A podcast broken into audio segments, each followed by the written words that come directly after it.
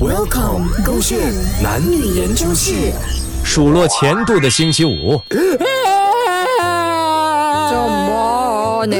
我突然之间发一个噩梦啊！发什么噩梦？我跟你讲，我梦到啊，我竟然梦到那个前度啊，我的这个睡前度竟然突然之间啊来捣乱我的这个美梦啊！有没有都他搞错啊意图如何啊？一定是日有所思才梦到钱多啦，是不是想念他呢？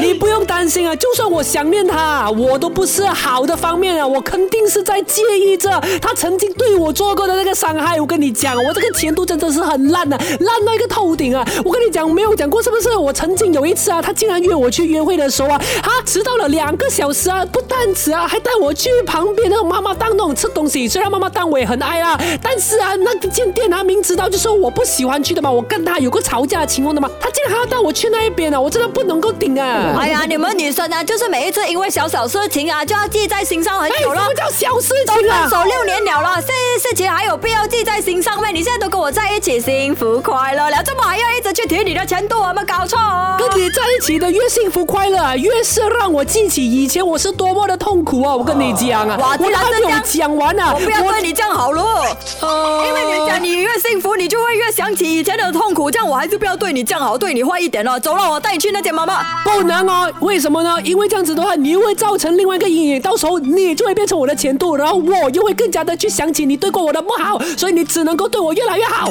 可是给你想起一辈子也挺不错的吗？不是吗？